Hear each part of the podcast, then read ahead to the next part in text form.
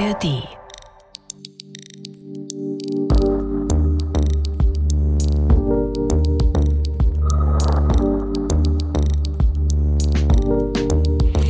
Im Dezember 1951, da kommt es in der Oxford Street in Manchester zu einer Begegnung zwischen zwei Männern. Eine Begegnung, die das Leben der beiden für immer verändern wird. Der eine Mann macht das, was vermutlich viele von uns zu dieser Jahreszeit tun. Er ist unterwegs, um die letzten Weihnachtsgeschenke zu besorgen. Der Mann ist gut gekleidet, man sieht ihm an, dass er wohlhabend ist. Aber er ist jetzt keiner, der irgendwie protzig wirken würde. Eher unscheinbar, wozu auch seine schüchterne Art passt. Der andere, der steht nicht in den Geschäften der Oxford Street. Er steht draußen davor und schaut in die Schaufenster mit ihren festlich geschmückten Waren. Hier Geschenke für Heiligabend kaufen, das ist für ihn wirklich undenkbar. Die Welt der schicken Läden, die ist ihm fremd. Seine Lebenswirklichkeit, die ist eine vollkommen andere. Er ist offiziell arbeitslos und bettelarm. In der Oxford Street, da hofft er auf ein bisschen Kleingeld der shoppenden Passanten. Wie prekär seine Lage ist, das zeigt sicherlich auch die Tatsache, dass er seine Dienste als Sexarbeiter für Männer und Frauen anbietet. Im England dieser Zeit ein besonders gefährlicher und illegaler Job. Der Mann ist blond, hat markante blaue Augen und ist gerade einmal 19 Jahre alt. Also doch um einiges jünger als der 39-jährige andere Mann, um den es bei uns heute geht. Die beiden, die begegnen sich jetzt hier eher zufällig in der Oxford Street. Man kommt spontan ins Gespräch und wenig später sitzt man gemeinsam in einem Café und unterhält sich. Anscheinend versteht man sich gut, denn sie verabreden sich für das Wochenende. Zu dieser Verabredung, die du gerade angesprochen hast, erscheint der junge blonde Mann jedoch nicht. Vielleicht ist es ihm peinlich, weil er glaubt, nicht in diese wohlhabende Gesellschaft zu passen. Immerhin wurde er von dem etwas älteren Mann in der Oxford Street nach Hause eingeladen. Einige Tage später treffen sich die beiden Männer jedoch wieder, ganz zufällig, und diesmal soll nicht die falsche Scham zwischen den beiden stehen. Sie gehen das Haus des wohlhabenden Mannes und verbringen die Nacht gemeinsam. Aus einer Nacht werden mehrere und aus einer zufälligen Begegnung eine Affäre. Doch nach einem der zahlreichen Nächte bemerkt der Hausherr, dass in seiner Brieftasche zehn Pfund fehlen. Er stellt den jungen Mann zur Rede, der jedoch alles abstreitet, hat damit nichts zu tun, er muss ihn glauben, was man halt so erwartet, wenn man das abstreitet. Und mehr noch, der wohlhabende Mann leiht ihm sogar Geld, damit er seine Schulden begleichen kann. Und so geht die Affäre jetzt weiter bis zum 23. Januar 1952. Dieser 23. Januar ist ein kalter Wintertag und der wohlhabende Mann kehrt nach einem langen Arbeitstag nach Hause zurück. Er stellt sofort entsetzt fest, dass jemand bei ihm eingebrochen ist. Er durchsucht die Zimmer, schaut, ob die Einbrecher möglicherweise noch da sind und prüft, was alles gestohlen wurde. Auch wenn sich der Schaden in Grenzen hält, so hat er sofort einen Verdacht, wer eben hinter dem Einbruch stecken könnte, denn er erinnert sich vermutlich in diesem Augenblick an die verschwundenen zehn Pfund zurück. Er vermutet also, dass seine Affäre dahinter stecken muss, also hinter dem Einbruch. Vermutlich schwer enttäuscht, wahrscheinlich auch sauer, schreibt er ihm einen Brief und beendet die Beziehung. Gleichzeitig, das liegt jetzt nahe, ruft er auch die Polizei. Sie kommt, nimmt seine Aussage auf und sichert die Spuren am Tatort. Und jetzt nehmen die dramatischen Dinge ihren Lauf. Denn der blonde Mann, der taucht einige Tage später wieder vor seiner Haustür auf und weist jede Schuld für den Einbruch erstmal von sich. Die beiden versöhnen sich dann tatsächlich auch, aber der blonde 19-Jährige, der kann jetzt seine ältere Liebschaft nicht so wirklich, also nicht so vollumfänglich von seiner Unschuld überzeugen, denn eines Nachts während der Jüngere tief im Bett schläft, da schleicht sich der Hausherr heimlich in die Küche und er nimmt ein Glas, auf dem sich die Fingerabdrücke seines Gastes befinden. Er möchte diese Abdrücke nämlich abgleichen lassen mit denen, die die Polizei einige Tage vorher, also beim Einbruch sichergestellt hat. Und jetzt wird den beiden etwas zum Verhängnis, was heute selbstverständlich ist, dass es aber eben im Jahr 1952 in England keineswegs ist. Und das, um das es hier geht, das wird das Leben der beiden für immer verändern. Bevor wir jetzt dazu kommen, springen wir fast zweieinhalb Jahre in die Zukunft. Wir schreiben jetzt den 8. Juni 1954. Es ist ein Dienstag. Eine Haushälterin betritt gegen 17 Uhr das Haus eines recht wohlhabenden Briten, etwa 30 Kilometer südlich von Manchester. Normalerweise beginnt ihr Dienst schon am Montag, da war aber Pfingstmontag und so kommt sie eben erst am Dienstag zu dem Haus. Sie merkt sofort, dass an diesem Tag irgendetwas anders ist. Das Haus wirkt verlassen, eine gespenstische Stille kommt aus den Zimmern. Noch merkwürdiger wird es, als sie in die Küche geht. Mich dort sieht sie auf dem Herd eine Pfanne stehen und da blubbert irgendwas, irgendeine Flüssigkeit. Als sie dann weiter durch die Zimmer schaut, fallen ihr seltsame kleine Fläschchen auf mit farblosen Flüssigkeiten. Das macht sie natürlich nervös. Sie ruft dann ständig den Namen des Hausherrn. Mr. Turing, Mr. Turing. Aber auf diese Fragen erhält sie keine Antwort. Dann geht sie ins Schlafzimmer, klopft an die Tür und sagt wieder Mr. Turing, everything okay? Und nachdem sie da wieder keine Antwort erhält, öffnet sie ganz leise und vorsichtig die Tür zum Schlafzimmer, dort, wo sie eben Mr. Turing erwartet. Nachdem sie die Zimmertür geöffnet hat und ihr Blick auf das Bett fällt, da bekommt sie einen furchtbaren Schreck, denn da liegt Mr. Turing, aber er liegt da leblos. Weißer Schaum quillt ihm aus dem Mund und auf dem Nachttisch, da liegt ein angebissener Apfel. Ist jetzt erstmal dieser Apfel jetzt nicht zwingend etwas ungewöhnlich, aber das Obst, das ist quasi die Tatwaffe, denn Gutachter werden später herausfinden, dass der Apfel mit Gift getränkt wurde und jetzt nicht mit irgendeinem Gift, sondern mit Cyankali. Und auch Mr. Turing, der da leblos mit diesem Schaum und dem Mund im Bett liegt, ist nicht irgendein wohlhabender Brite, sondern wirklich ein britischer Nationalheld, ja ein Kriegsheld, der maßgeblich dazu beigetragen hat, dass die Alliierten im Zweiten Weltkrieg Nazi-Deutschland besiegen konnten. Alan Turing, ein britischer Mathematiker, Informatiker und Kryptoanalytiker, ein Vordenker der Informations- und Computertechnologie, ja wirklich ein Genie seines Fachs, der 1999 vom Time Magazine zu den 100 wichtigsten Persönlichkeiten des 20. Jahrhunderts gewählt wird, der Vater der Computerwissenschaft und der künstlichen Intelligenz so zumindest laut Bank of England, die seit 2021 den 50-Pfund-Schein mit seinem Konterfei herausgibt. Und er ist eben einer der beiden Männer, die wir am Anfang der Geschichte eingeführt haben, nämlich auch das war Alan Turing, homosexuell. Und das in einer Zeit, in der Homosexualität in Großbritannien und in vielen anderen Ländern strafrechtlich verboten ist insbesondere die männliche Homosexualität, ja sogar als pathologische Krankheit angesehen wird. Und genau das wird Alan Turing zum Verhängnis. Es beginnt an diesem Dezembertag im Jahr 1951, als er den attraktiven 19-jährigen blonden Mann in der Oxford Street in Manchester kennenlernt. Und diese verhängnisvolle Beziehung, die nimmt an Fahrt auf, als am 23. Januar 1952 eben in Alan Turings Haus eingebrochen wird. Und an diesem Einbruch beteiligt ist seine jüngere Affäre. Sein Name ist Arnold Murray, unser zweiter Protagonist der Geschichte. Alan Turing, der begeht bei den Ermittlungen um den Einbruch einen entscheidenden Fehler, vielleicht der schwerste Fehler seines Lebens. Und da wären wir bei der Aktion angelangt, die wir am Anfang geschildert haben. Er geht eben mit dem Glas und den Fingerabdrücken von Murray zur Polizei. Und nicht nur das, er benennt ihn dabei auch als einen Verdächtigen. Natürlich verschweigt er, dass Murray sein Liebhaber ist, aber er muss natürlich jetzt irgendwie erzählen, warum er bei ihm die Nacht verbracht hat. Und er tischt eben eine Geschichte auf, warum die beiden so viel Zeit miteinander verbringen. Und dabei verstrickt sich Turing mehr und mehr in Widersprüche, bis er, ja, aus der heutigen Perspektive muss man es irgendwie so paradoxes klingt, sagen, bis er schließlich aufgibt und auspackt und etwas gesteht, was damals ein Verbrechen ist die sexuelle Beziehung zwischen zwei Männern. Der Einbruch in Alan Turings Haus wird damit vollkommen zur Nebensache, denn jetzt geht es um mehr. Um Moralvorstellungen, um gesellschaftliche Normen und Werte und nach damaliger Vorstellung deshalb um den Verstoß wegen grober Unsittlichkeit. Bei den jetzt einsetzenden Ermittlungen kann ihm auch seine Vergangenheit als britischer Kriegsheld nicht mehr helfen, weil sie Anfang der 1950er Jahre schlichtweg keiner kennt. Er ist ein Held, der keiner sein darf, zumindest in der Öffentlichkeit. Nicht einmal seine Mutter oder andere Freunde oder Bekannte haben jemals das Ausmaß seiner Leistungen erfahren. Über mehrere Jahrzehnte wird es so bleiben.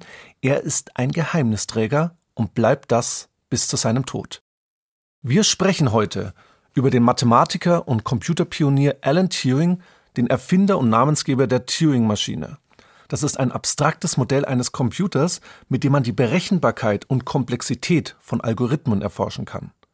Wir sprechen über den National- und Kriegshelden Alan Turing, der mithilfe der Turing-Bombe die deutsche Rotor-Chiffriermaschine Enigma entschlüsselt, wodurch fortan deutsche Funksprüche abgehört werden können und wie er damit maßgeblich zum Sieg der Alliierten im Zweiten Weltkrieg beiträgt. Wir sprechen aber auch über den Menschen Alan Turing, der zeitlebens als Sonderling wahrgenommen wird, der Kontakte zu Mitmenschen meidet und stattdessen Tage, ja ganze Nächte über die Phänomene der Quantenphysik nachdenkt. Man kann, glaube ich, sagen, ein Wissenschaftler durch und durch und ein Mensch, der sein Privatleben geheim halten muss, weil seine homosexuelle Orientierung damals etwas Anrüchiges, ja sogar etwas Kriminelles ist. Wir sprechen darüber, wie er vom Gericht vor die Entscheidung gestellt wird, Gefängnis oder chemische Kastration, wie er sich durch eine aufgezwungene Hormonbehandlung verändert, depressiv wird und schließlich Suizid begeht. Und wie er für die Durchführung des Selbstmords sein Lieblingsmärchen imitiert, Schneewittchen und die sieben Zwerge. Über all das werden wir reden. Wir, das sind Niklas Fischer und Hannes Liebrandt, zwei Historiker von der Ludwig-Maximilians-Universität in München. Das ist ein Podcast von Bayern 2 in Zusammenarbeit mit der Georg von Vollmer Akademie. Das ist Tatort Geschichte.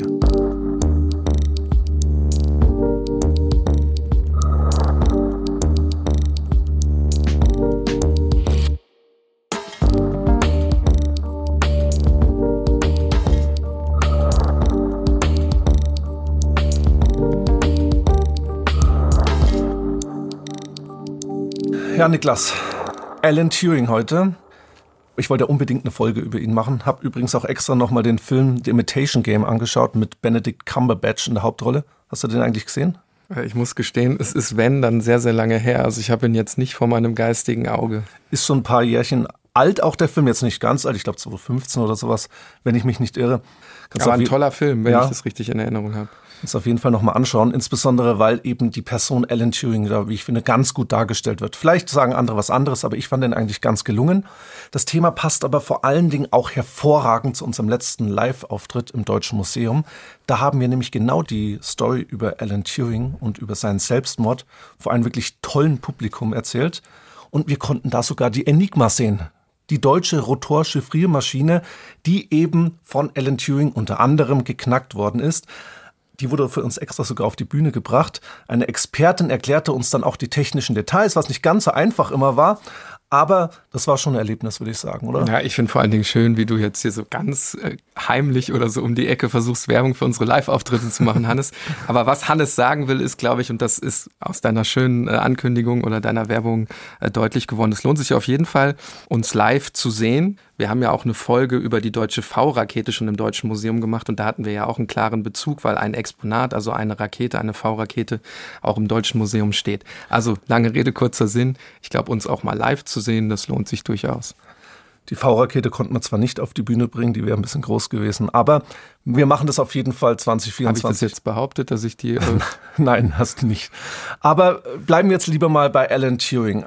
23. Juni 1912 in London geboren. Also bei Kriegsausbruch ist er gerade mal 27 Jahre alt. Aber ich kann schon mal sagen, ohne jetzt irgendwelchen Leuten auf die Füße zu treten, dass er in diesen Jahren schon wahrscheinlich mehr geleistet hat als jeder einzelne von uns. Also zumindest mehr als wir beide, ja, Hans, das kann ich sagen. Okay, wir reden jetzt erstmal nur von uns, hast recht. Seine Eltern waren im britischen Staatsdienst, sein Vater sogar ein ranghoher Beamter in Britisch-Indien mit seinen fast 300 Millionen Einwohnern. Der Familie, da geht es finanziell nicht schlecht, aber Alan und sein älterer Bruder, die werden in Pflege gegeben. Denn beide Eltern sind wirklich schwer beschäftigt, wollen beide Karriere machen, auch die Mutter, was in der damaligen Zeit nicht so selbstverständlich war. Nur ab und zu verbringen die beiden Jungen ihre Zeit bei den Eltern und später werden dann beide auf private Schulen geschickt, wo sich recht schnell die Intelligenz und auch die Interessen von Alan zeigen. So soll er sich wohl angeblich selbst das Lesen beigebracht haben, aber er entwickelt sich in diesen jungen Jahren bereits zu einem ja, Sonderling. Er hat wenig Interesse für das, was andere Kinder so in seinem Alter so machen, also spielen und so, das interessiert ihn überhaupt nicht. Dafür liest er viel. Er verschlingt Bücher, aber er stottert. Und das ist auch ein Grund, warum er oftmals dann von Mitschülern gehänselt wird. Mannschaftssportarten und Turnen hasst er, muss man wirklich so sagen. Dafür interessiert er sich mehr und mehr für die Naturwissenschaften und er wird auch selbst zu einem Tüftler. Der baut schon als Schüler tropfsichere Füllfedersysteme und seine Mama, die hat wohl immer Angst, dass er eines Tages das Haus in die Luft jagen wird. Nämlich weil er im Keller experimentiert, Sachen erfindet, Sachen baut. Und wenn sie sich mal gesehen haben, also wenn sie bei den Eltern waren, hat die Mutter wohl immer Angst, dass er irgendwann mal übertreibt. Wir machen es kurz. Seine Eltern sind beruflich häufig weg. Er interessiert sich wirklich nur für ausgesuchte Sachen, kann sich nichts für anderes interessieren, was ihm irgendwie aufgezwungen wird. Und das führt natürlich zu Problemen in der Schule. Weil er sich auch isoliert, zum Einzelgänger wird und seine Begabungen, seine wirklichen Begabungen, die können dieser Zeit noch nicht erkannt werden und werden manchmal sogar bewusst unterdrückt. Und trotzdem ist es ja irgendwie erstaunlich, wie er seine Begabung quasi im Alleingang dann weiterverfolgt. Hannes, was hast du mit 14 gemacht? Fußball gespielt, würde ich sagen. Mit dem Fahrrad rumgefahren, war ja noch nicht das Handyzeitalter, noch viel draußen gewesen, aber auf jeden Fall nicht das, was Alan Turing gemacht hat mit 14. Der 14-jährige Alan Turing liest Einsteins Forschungen zur Relativitätstheorie und ich kann sagen, das hat Hannes Liebrand definitiv nicht gemacht. Man kann sagen, Alan Turing lebt quasi in seiner eigenen Welt und wie das häufig, ich meine das jetzt gar nicht despektierlich, aber wie das häufig bei so Eigenbrötlern, sagt man, glaube ich, ebenso ist, gibt es so etwas wie einen gedanklichen Zwilling und das ist in Turings Fall Christopher Morcom. Und Christopher und Alan, die beiden ja eher unscheinbaren Schüler, die vertreiben sich die Zeit miteinander, indem sie über Quantenphysik sprechen. Später kommt dann auch noch die Leidenschaft für Astronomie dazu. Ja, Christopher ist wirklich alles für Alan, vielleicht auch so eine Art von Vorbild. Alan schreibt etwa an Christophers Mutter, ich verehrte den Boden, auf dem er ging. Und das ist jetzt bewusst in der Vergangenheitsform geschrieben, denn Christopher, der erkrankt 1930 an Rindertuberkulose und stirbt kurze Zeit später, also noch in ganz jungen Jahren. Und damit bricht wirklich für den jungen Alan eine Welt zusammen. Seine Trauer ist unendlich groß. Über Jahre hinweg schreibt er diese Briefe an die Mutter seines verstorbenen Freundes, aber irgendwie muss das Leben ja weitergehen und neben der Mathematik entwickelt er allmählich auch eine Leidenschaft für den Sport aber nicht für alle Sportarten. Also Turnen hasst er noch weiter, Mannschaftssportarten wie Volleyball oder Fußball kann er gar nichts abgewinnen, aber er wird zum Langstreckenläufer und das bleibt er bis zum Lebensende. Übrigens sehr passionierter und sehr guter Langstreckenläufer, muss da wohl ausgezeichnete Zeiten auch gelaufen sein. 1931 geht er dann aufs King's College in Cambridge er wollte eigentlich zum Trinity College. Das war seine erste Wahl, jetzt halt nur die zweite Wahl, aber er studiert dort schon auch bei einem der renommiertesten Mathematiker seiner Zeit, nämlich bei Godfrey Harold Hardy. In dieser Zeit entdeckt er wohl auch seine Sexualität, also seine Homosexualität, die er natürlich nur versteckt ausleben kann. Dazu offen zu stehen, das ist sicher heute auch nicht einfach, aber damals fast schon unmöglich bzw. sehr gefährlich. Und auch deswegen lebt er wohl sehr zurückgezogen und liest viel, aber hauptsächlich wissenschaftlich Journals und Paper. Er wird zum richtigen Bücherwurm. Heute würde man vielleicht sagen, er ist ein Nerd unter den Nerds, verschlingt wirklich alles und schreibt selbst theoretische Arbeiten. Besonders beschäftigt ihn die Frage, ob die Mathematik entscheidbar ist.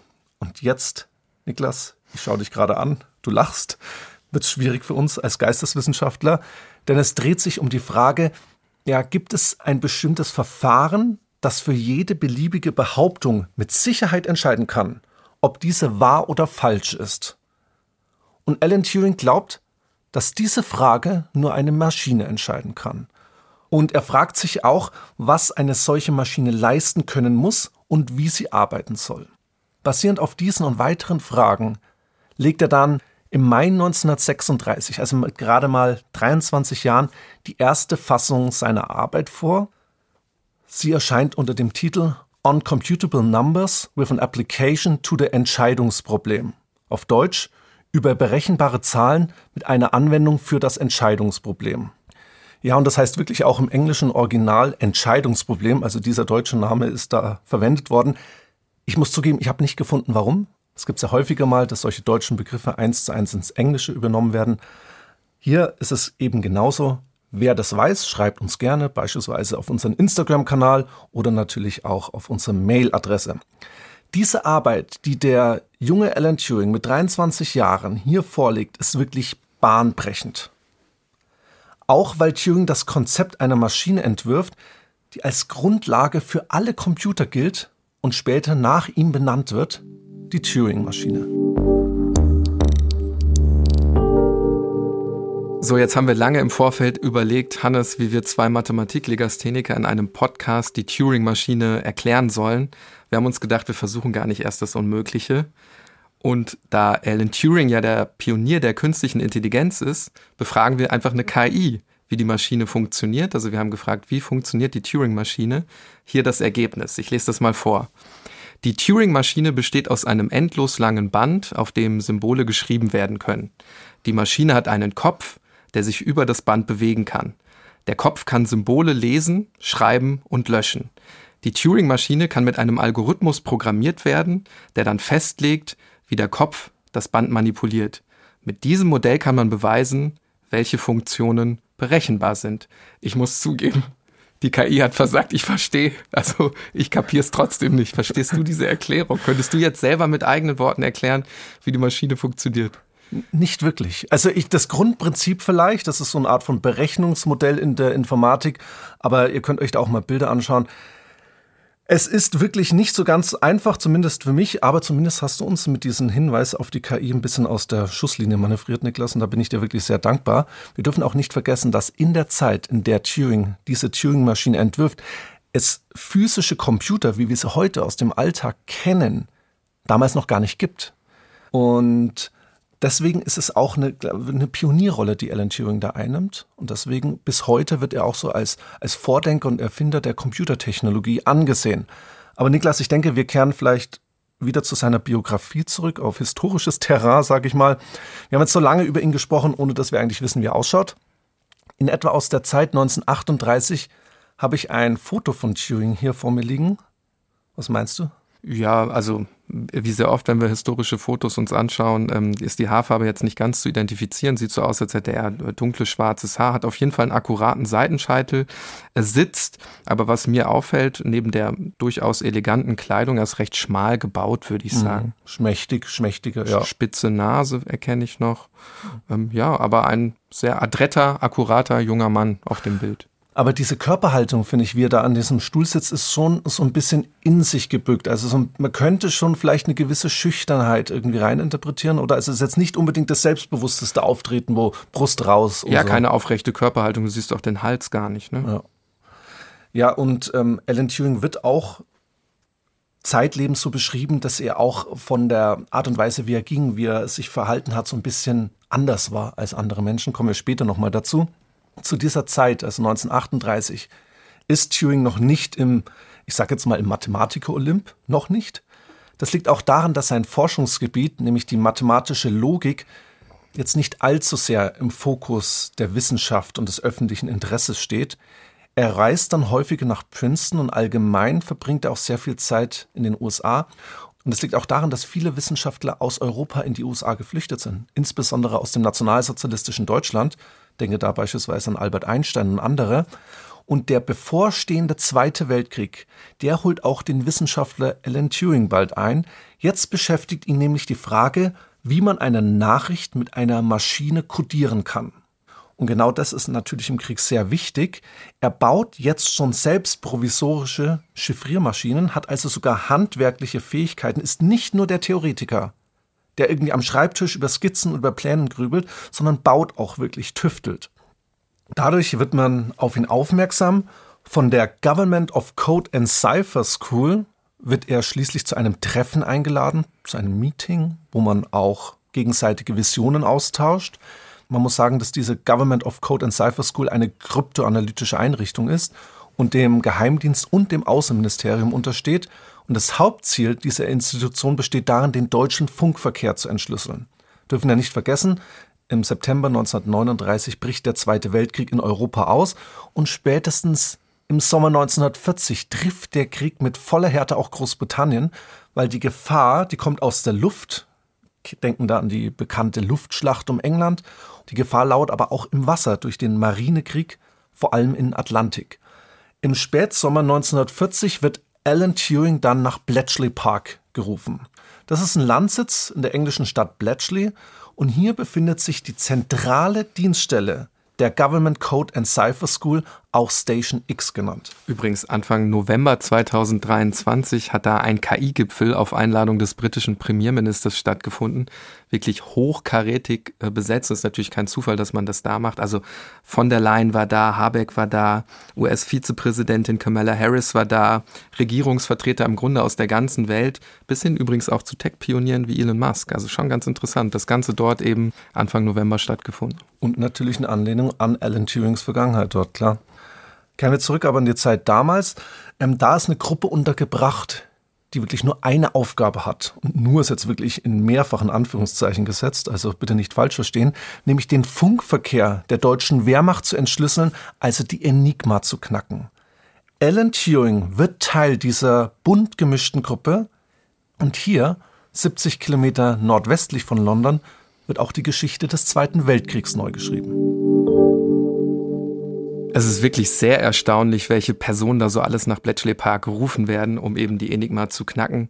Mathematiker sind dabei, neben Turing alleine zwei weitere aus Cambridge, Linguisten, Schachmeister, sogar ein Ägyptologe ist mit am Start. Die Wissenschaftler arbeiten meist in unterschiedlichen Huts.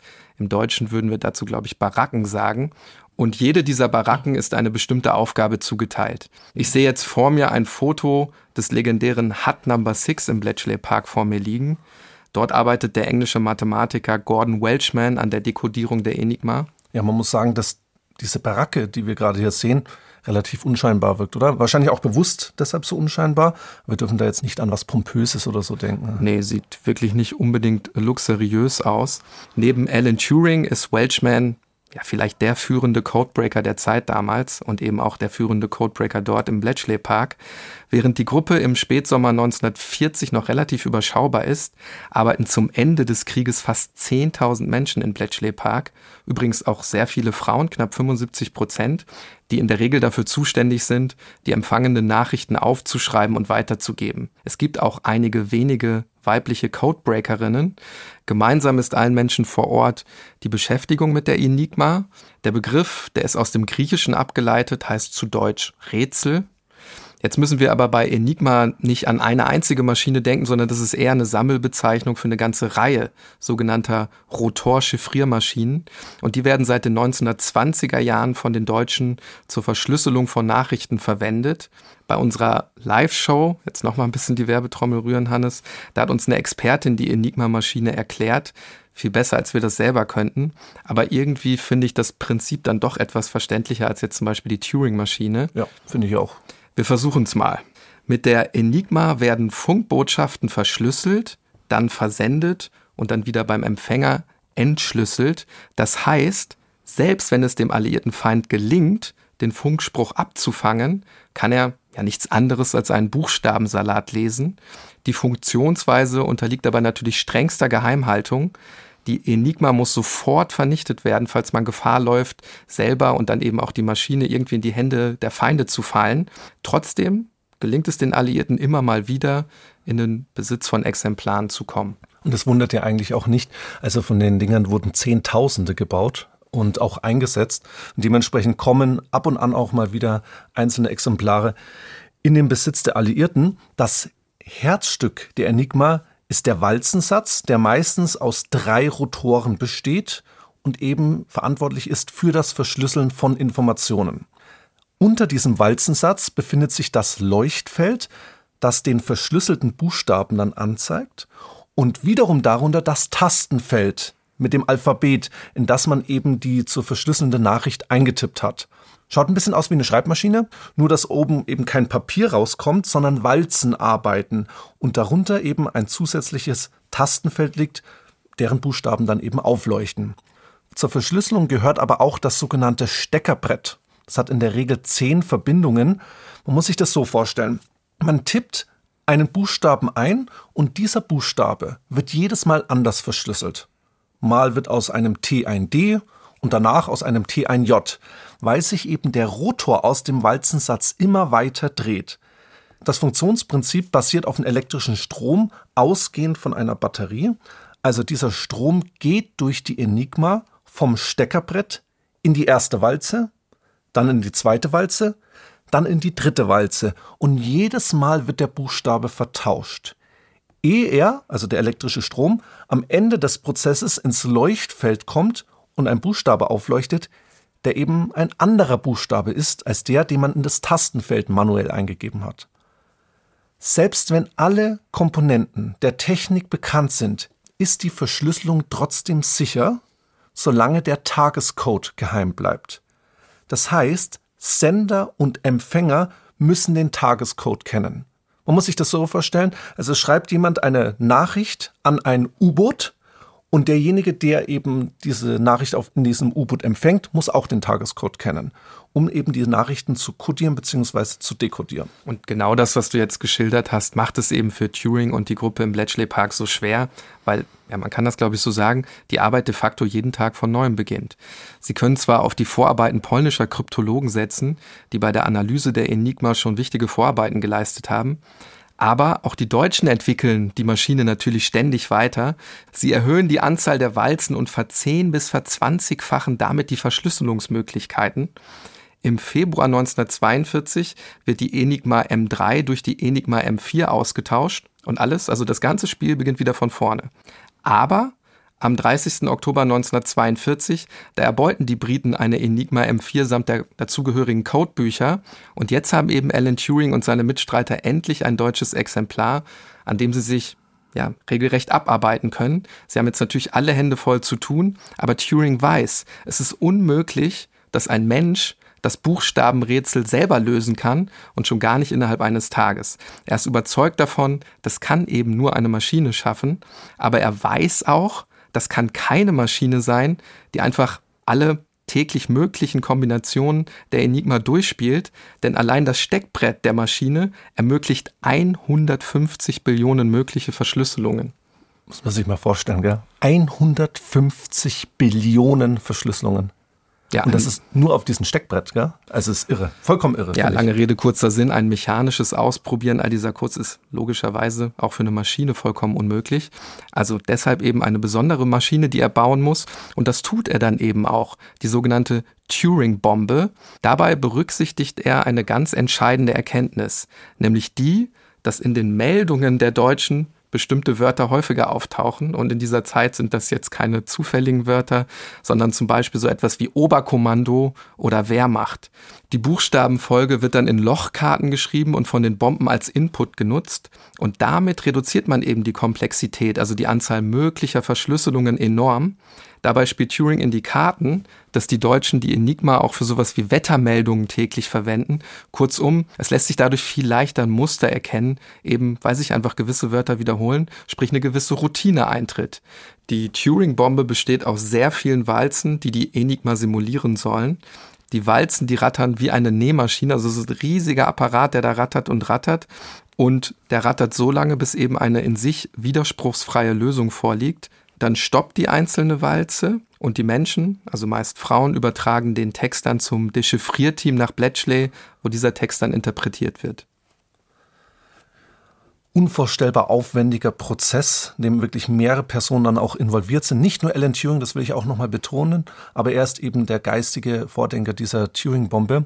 Man muss auch sagen, dass Turing auch in Bletchley Park als Sonderling wahrgenommen wird, wie damals in der Schule schon.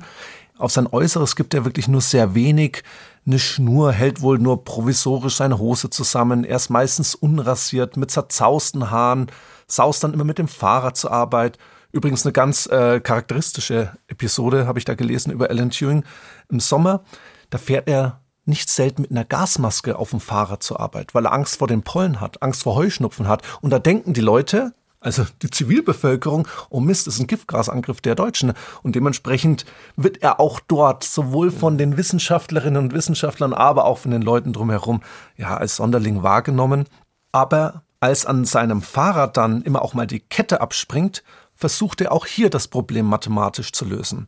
Also sucht er nach einem Zusammenhang zwischen der Zahl der Umdrehungen des Kettenblattes und der Räder. Und das sagt doch auch schon wieder einiges über seinen Geist aus. Nach und nach werden nun mit Hilfe dieser Turing-Bombe, dieser riesigen Maschine, deutsche Nachrichten entschlüsselt und in der Konsequenz dann auch deutsche Schiffe und U-Boote versenkt, weil man nämlich jetzt den genauen Standort ermitteln kann. Die Gruppe um Turing wird also kriegsbedeutend, kriegsentscheidend sogar, sodass der britische Militärgeheimdienst für diese Gruppe in Bletchley Park auch eine neue Geheimhaltungsstufe einführt, Ultra Secret. Das Kriegsglück dreht sich dann nicht auch zuletzt aufgrund der Gruppe in Bletchley Park zugunsten Großbritanniens, sodass der britische Premierminister Winston Churchill höchstpersönlich zu einem Besuch kommt und die Kryptologen dort als Gänse bezeichnet, die goldene Eier legen, ohne zu schnattern. Und man muss sagen, sie legen wirklich viele goldene Eier. Bis Kriegsende sollen etwa eine halbe Million Enigma-Meldungen entschlüsselt werden. Auf diese Weise wird Alan Turing zum National- und Kriegshelden, der in Bletchley Park seine Passion gefunden hat. Das Katz-und-Maus-Spiel geht mit den Deutschen wirklich bis Kriegsende weiter. Selbst zu diesem Zeitpunkt glauben die deutschen Wissenschaftler nicht, dass die andere Seite, also die Engländer, die Enigma geknackt hätten. Für Turing selbst war aber das Rätsel gelöst und in seiner Vorstellungswelt gab es doch noch so viele andere Rätsel auf der Welt, die geknackt werden müssen. Und so endet seine Zeit in Bletchley Park und er widmet sich noch größeren Fragen der Gegenwart und Zukunft.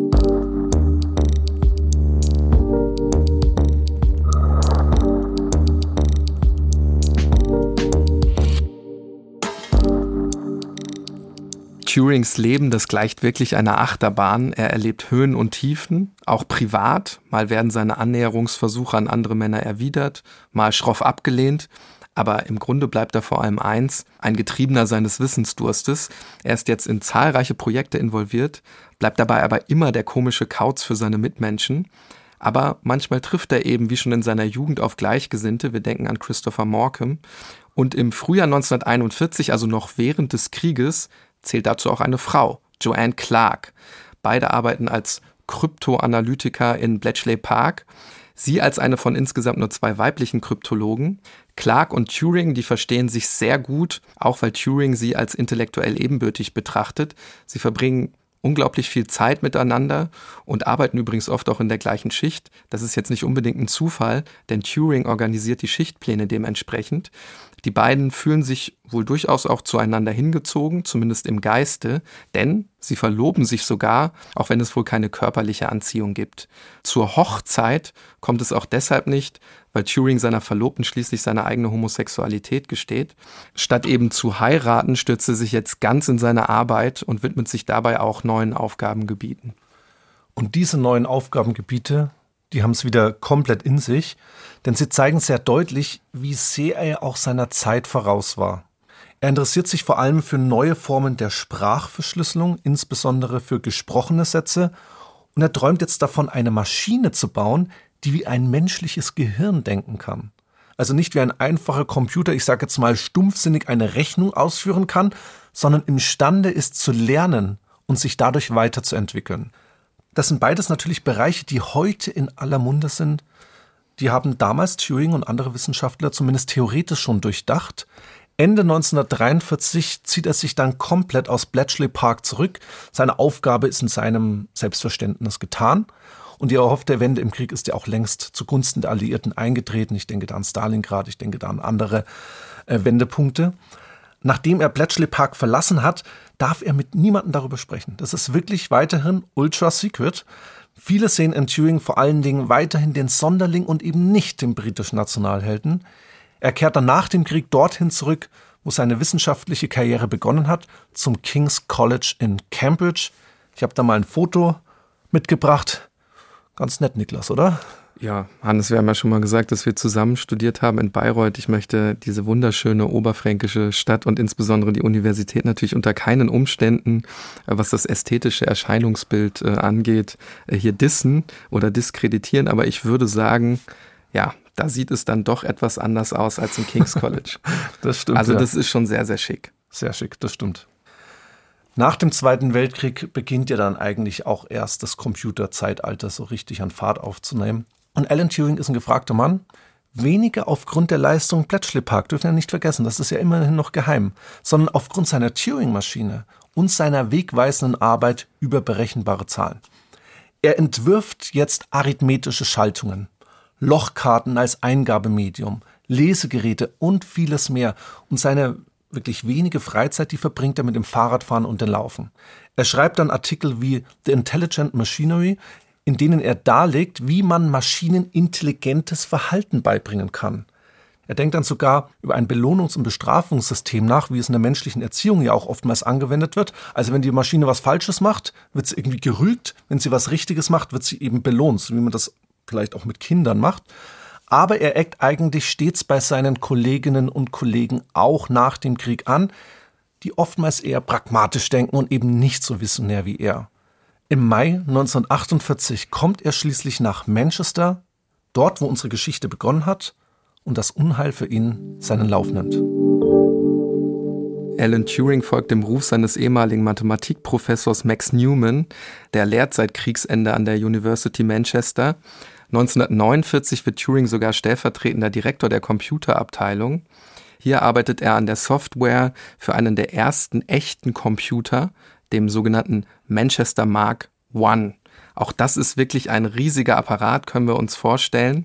1950 taucht er in einem Artikel mit dem Titel Computing, Machinery and Intelligence noch stärker in die Thematik der künstlichen Intelligenz ein und er entwirft das sogenannte Imitationsspiel, also zu Englisch Imitation Game, das dann später auch Turing-Test genannt wird.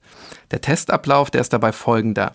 Ein Computer und eine reale Person befinden sich in einem Raum.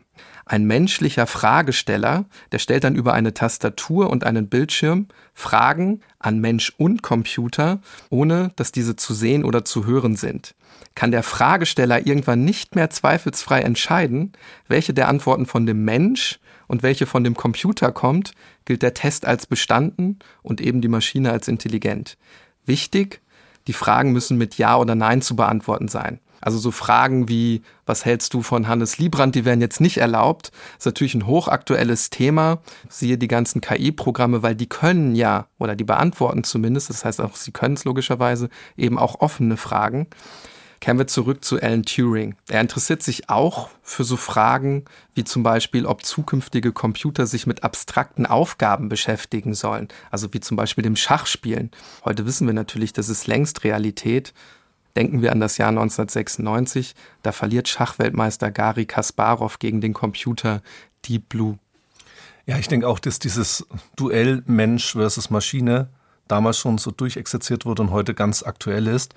Es ist wirklich erstaunlich, wie weit Turing seiner Zeit voraus ist. Ich wiederhole mich da. Er gilt als wesentlicher Mitbegründer der künstlichen Intelligenz. Das ist ja ein Bereich, in dem heute Firmen ja Börsenwerte anhäufen, die ja früher undenkbar waren. Und heute kann die künstliche Intelligenz auch Artikel schreiben, KI-generierte Bilder produzieren und so weiter. In den 1950er Jahren steigt Turing dann auch im Ansehen der internationalen Forschung immer weiter auf. Mit gerade einmal 39 Jahren wird er in die Royal Society aufgenommen. Das ist die wichtigste Akademie der Naturwissenschaften des Vereinigten Königreichs. Und er häuft dann auch einen gewissen Wohlstand an. Wahrscheinlich auch, weil er fast kein Geld für private Dinge ausgibt. Mit Ausnahme eines Hauses, denn ein solches kauft er sich im Sommer 1950. Etwas südlich von Manchester ist das gelegen. Genau dort, wohin er dann in den Dezembertagen 1951 den damals 19-jährigen Arnold Murray einlädt und mit ihm eine Liebesbeziehung beginnt.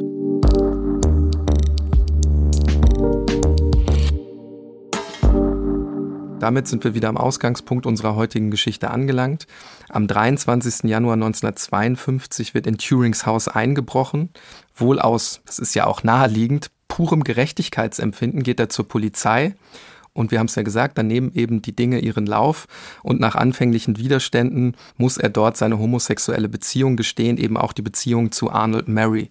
Dazu müssen wir wissen, Homosexualität wird seit den 1930er Jahren in Großbritannien noch stärker strafrechtlich verfolgt als ohnehin schon, genauso übrigens wie in Deutschland und anderen Ländern. Hatten wir damals auch in unserer Folge zum Röhmputsch genannt, als dann wirklich in Folge des Röhmputsches nochmal die Verfolgung homosexueller Menschen nochmal an Fahrt aufgenommen hat. In Großbritannien ist das ein bisschen anders gelagert, aber ab den 1930er Jahren sehen wir das auch in den USA und in weiteren Ländern auch Europas. Ja, ich bleibe jetzt mal bei England. Man kann auf jeden Fall sagen, dass gleichgeschlechtliche Beziehungen unter Männern als Entartung ja auch als Gefahr gesehen werden. Das ist ja natürlich im nationalsozialistischen Deutschland äh, sehr, sehr ähnlich. Und das bedeutet in der Konsequenz, dass sie auch juristisch geahndet wird, also die Homosexualität. Solche Vorstellungen, die reichen bis ins Mittelalter zurück. Die Verfolgung wird dann aber in der Neuzeit nochmals verschärft. Homosexualität gilt dann wirklich als etwas Pathologisches, ja als psychische Krankheit. Und als wäre das nicht schon schlimm genug, geht die Verfolgung der Menschen dann tatsächlich auch bis in die eigenen vier Wände. Schon mit dem sogenannten Criminal Law Amendment Act von 1885 wird auch jede Form der privaten, männlichen, homosexuellen Beziehung kriminalisiert. Ich könnte aber auch sagen, die Intimsphäre, also eigentlich das, was niemanden etwas angeht, das Ganze wird kriminalisiert. Oscar Wilde ist ein ganz bekanntes Beispiel.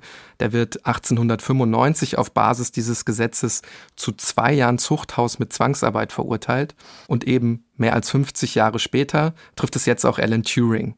Man muss sagen, dass Turing ja mit zunehmendem Alter immer weniger bereit scheint, seine Homosexualität gezielt zu verstecken, trotz eben des Risikos. Er spricht dann auch relativ offen mit den Polizisten. Man trinkt wohl sogar Wein zusammen, also es wird so ein bisschen geselliger und ja, er ist eben unvorsichtiger. Ja, manche würden auch sagen, vielleicht naiv, das wollen wir jetzt nicht bewerten. Also er ist unbekümmert, er ist einfach sich nicht dieser Tragweite des damaligen Vergehens bewusst. Finde ich auch schwer, sich da rein ja. zu versetzen in die damalige Zeit. Stimmt. Am 31. März 1952 beginnt dann der Prozess gegen Alan Turing. Übrigens, was ich ganz erstaunlich finde, ist, dass die Homosexualität oftmals in Großbritannien als intellektuelles Phänomen angesehen wird. Und das zeigt sich dann auch in dem Prozess, dass der intelligente Alan Turing ja den jungen, weniger intelligenten Arnold Murray verführt haben muss. Drei konkrete Akte grober Unsittlichkeit werden Alan Turing und Murray vorgeworfen. Der Vorsitzende Richter weiß jetzt nichts von den Heldentaten im Bletchley Park, sieht höchstens einen bekannten und begabten Mathematiker vor sich sitzen, der angeblich jüngere Männer verführt und dadurch seinen Status ausnutzt. Was jetzt mit Turing passiert, das ist wirklich grausam und lässt tief in eine Zeit blicken, in der homosexuelle Menschen schwer verfolgt und auch bewusst gedemütigt werden. Der Richter bietet ihnen eine Bewährungsstrafe an aber nicht irgendeine Bewährungsstrafe, sondern mit folgender Auflage. Nur wenn er sich einer Hormonbehandlung unterzieht. Turing akzeptiert dieses Urteil und schreibt dann direkt im Anschluss an seinen Freund, ich zitiere mal, die Organotherapie soll während sie läuft den Sexualtrieb reduzieren, aber wenn sie vorüber ist, soll man wieder zum Normalen zurückkehren. Ich hoffe, Sie haben recht. Diese Organotherapie, diese Hormonbehandlung soll den Sexualtrieb durch die Zugabe des weiblichen Hormons Östrogen unterdrücken. Man beruft sich da auf fragwürdige Studien, die dann auch teilweise in den USA durchgeführt wurden. Und in diesen Studien wurde der Hormonhaushalt von heterosexuellen und homosexuellen Männern verglichen. Und angeblich gäbe es hier grundlegende Unterschiede. Wir erkennen darin viel die Vorurteile der Zeit, die auch in der Wissenschaft übrigens lange bestehen und sicherlich auch in der Gesellschaft bis heute nicht ausgestorben sind, also dass homosexuelle Männer femininer sind oder einen niedrigeren Testosteronspiegel haben. Alan Turing wird also gezwungen, sich einer Hormonbehandlung zu unterziehen und damit geht auch ein Wandel des Körpers und des Wesens bei ihm einher. Die Nebenwirkungen der Hormonbehandlung sind wirklich enorm. Männern wachsen Brüste und auch die geistige Leistungsfähigkeit soll abnehmen. Turing selbst erkrankt dann auch an einer Depression. Und wenn man sich so seine Briefe anschaut, dann erkennt man schon einen deutlichen Wandel. Vor allen Dingen auch in der Sprache. Von einem Mann, der seine körperliche Veränderung anfangs sogar etwas mit Humor nimmt, hin zu einem viel ruhigeren, in sich verschlossenen, ja, man könnte fast sagen melancholischen Alan Turing. Er beginnt dann auch eine Therapie bei dem aus Berlin stammenden und seit 1939 in Manchester lebenden Psychoanalytiker Franz Greenbaum, zu dem er sogar ein freundschaftliches Verhältnis pflegt. Aber diese Nebenwirkungen, die nehmen immer weiter zu. Zunächst muss er täglich Tabletten mit den Hormonen nehmen. Im April 1953 implantieren ihm Ärzte einen Zugang in den Oberschenkel, damit die Hormone schneller und effizienter in den Körper gelangen können.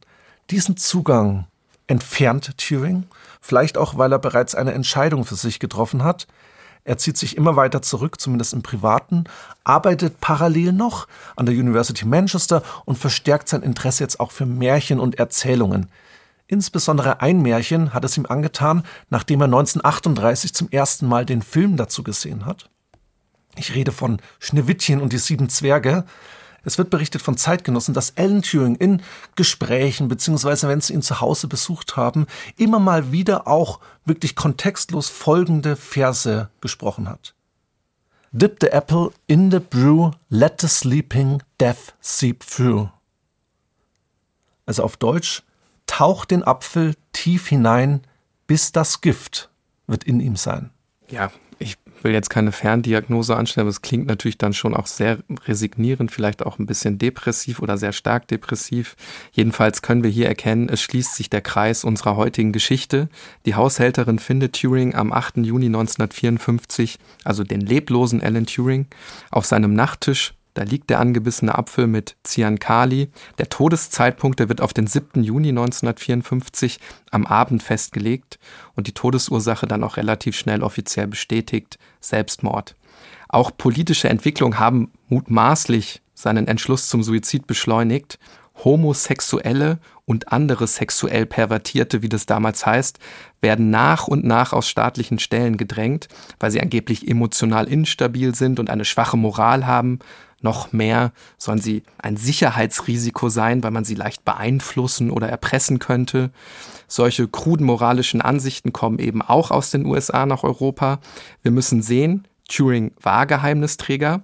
Er arbeitete ja auch mit den ersten Computern weltweit, die eben zum Beispiel auch bei der Entwicklung der britischen Atombombe eine ganz wesentliche Rolle gespielt haben. Wir kennen jetzt nicht die genauen Gründe für seinen Suizid, denn er hat jetzt keinen Abschiedsbrief hinterlassen. Aber die chemische Kastration mit all ihren Nebenwirkungen und die Gefahr, seine geliebte Arbeit zu verlieren, die Jahre der schweren Demütigung und die Erniedrigung als homosexueller Mann, all das ist dann wohl am Ende einfach zu viel für das Genie, das Alan Turing ohne jeden Zweifel war. Als die Angehörigen am 12. Juni 1954 die Asche von Alan Turing im Garten des Krematoriums verstreuen, können sie immer noch nicht erahnen, was für ein Genie er wirklich gewesen ist und welchen Beitrag er auch höchstpersönlich zum alliierten Sieg über Hitler geleistet hat. Selbst der amerikanische Präsident Dwight D. Eisenhower sieht den Einsatz der Wissenschaftler im Bletchley Park als kriegsentscheidend an. Einzelne Historiker meinen zumindest, dass der Krieg durch das Dekodieren der Enigma um einige Jahre verkürzt wurde. Und wir wissen ja, dass in den letzten Kriegsjahren, wie viele Menschen da gestorben sind, wie viele vielleicht dann dadurch auch gerettet wurden. Doch darum, also um die Anerkennung selbst, ging es Turing selbst wohl gar nicht primär. Er hatte einfach zeitlebens eine kindliche Freude am Rätseln. Ihm wird dann sogar die Ehrenmedaille Order of the British Empire verliehen. Nach seinem Tod findet man diesen Orden in einer alten Schachtel verstaubt mit allerhand Kram in dieser Schachtel noch. Das sagt ja auch einiges über ihn aus. Ja, ich wollte es gerade sagen, Hannes. Also es spricht natürlich auch irgendwie für eine gewisse Bescheidenheit. Erst nach und nach kommen seine Leistungen ans Tageslicht.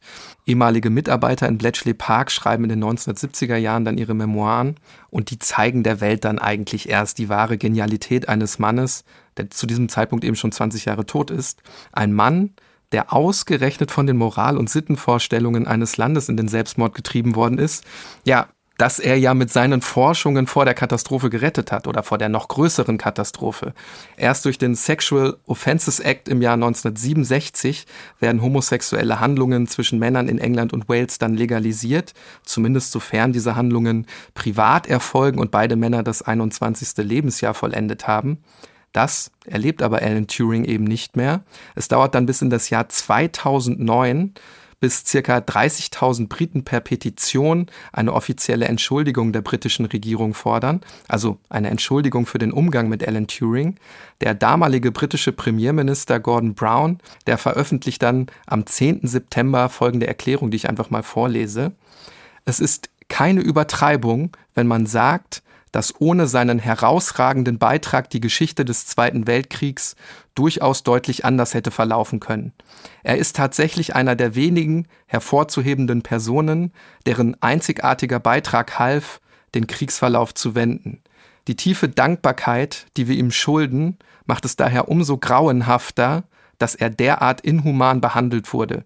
Im Namen der britischen Regierung und all derer, die dank Allens Arbeiten in Freiheit leben, bin ich daher sehr stolz zu sagen, es tut uns leid, sie hatten so viel Besseres verdient.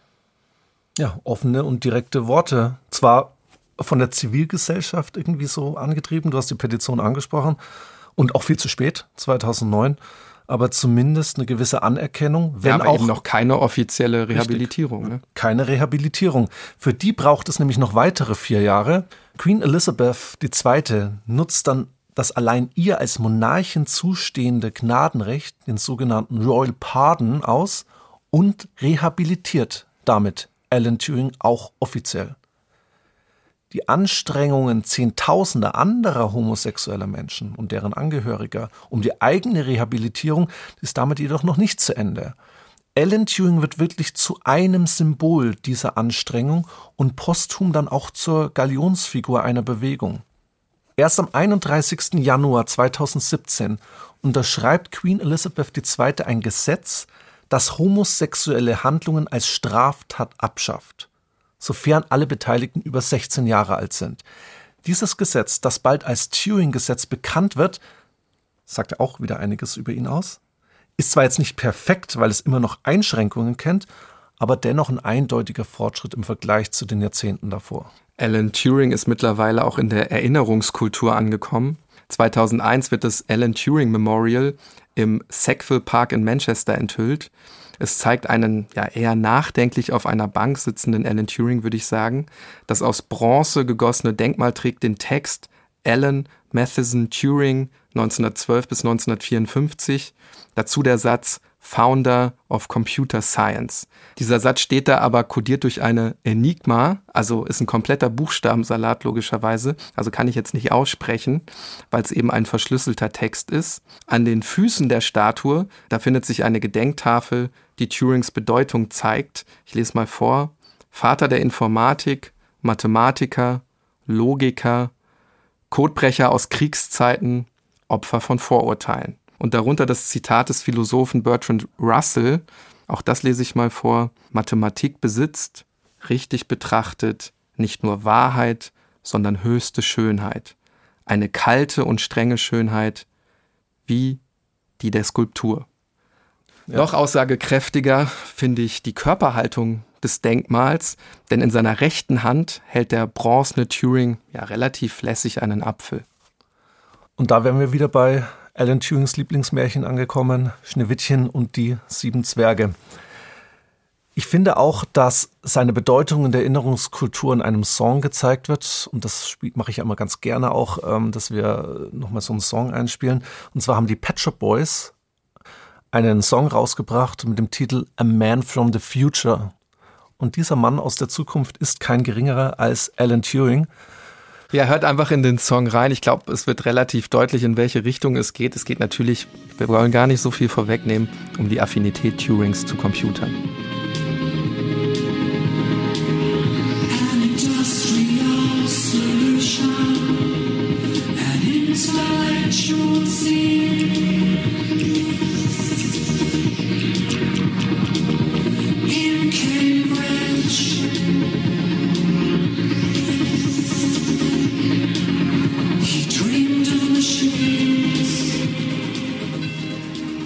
Ja, Niklas, da wären wir beim Ende angelangt, äh, bei der Geschichte von, von Alan Turing.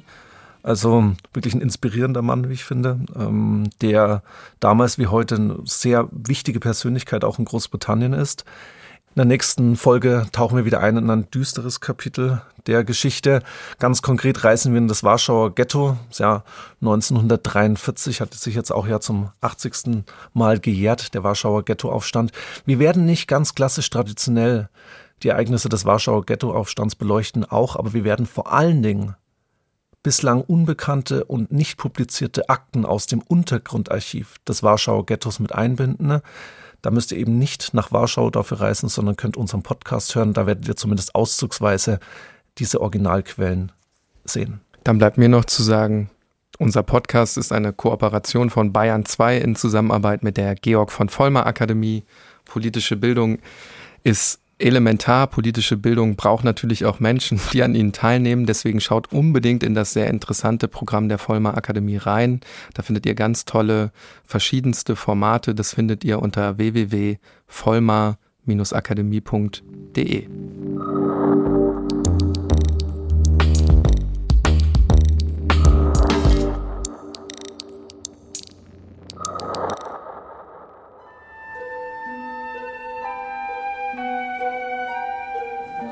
Sehen Sie, die Königin von Petersburg, die Gräfin Besuchowa.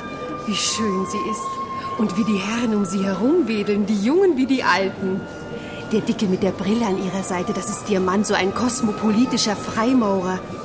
Sehen Sie nur, wie er neben seiner Frau wirkt. Der Hans Wurst, wie er im Buch steht.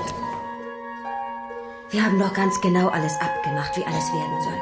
Ich weiß nicht mehr genau, wie es im Einzelnen war, aber ich erinnere mich noch, dass alles wunderschön war und ganz leicht zu machen. Sie sind jung. Nikolai ist doch nur dein Vetter zweiten Grades. Sie wollen leben und lieben. Und Boris hat auch gesagt, dass sich das alles machen lässt. Sie sind die Hoffnung der Moskauer Gesellschaft. Ich gehe zur Armee, ohne zu wissen, warum. Doch sie leben in einem Jahrzehnt grausamer Kriege.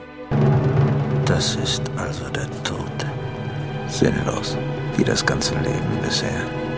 Warum, oh Gott, warum schießen Sie? Sie sind doch genauso darüber entsetzt wie ich. Auch Sie, die dieses Verbrechen ausführen. Aber warum? Feuer! Ist denn niemand da, der dieses Verbrechen aufhält? Krieg und Frieden. Der Klassiker von Lev Tolstoi als Hörspiel-Podcast.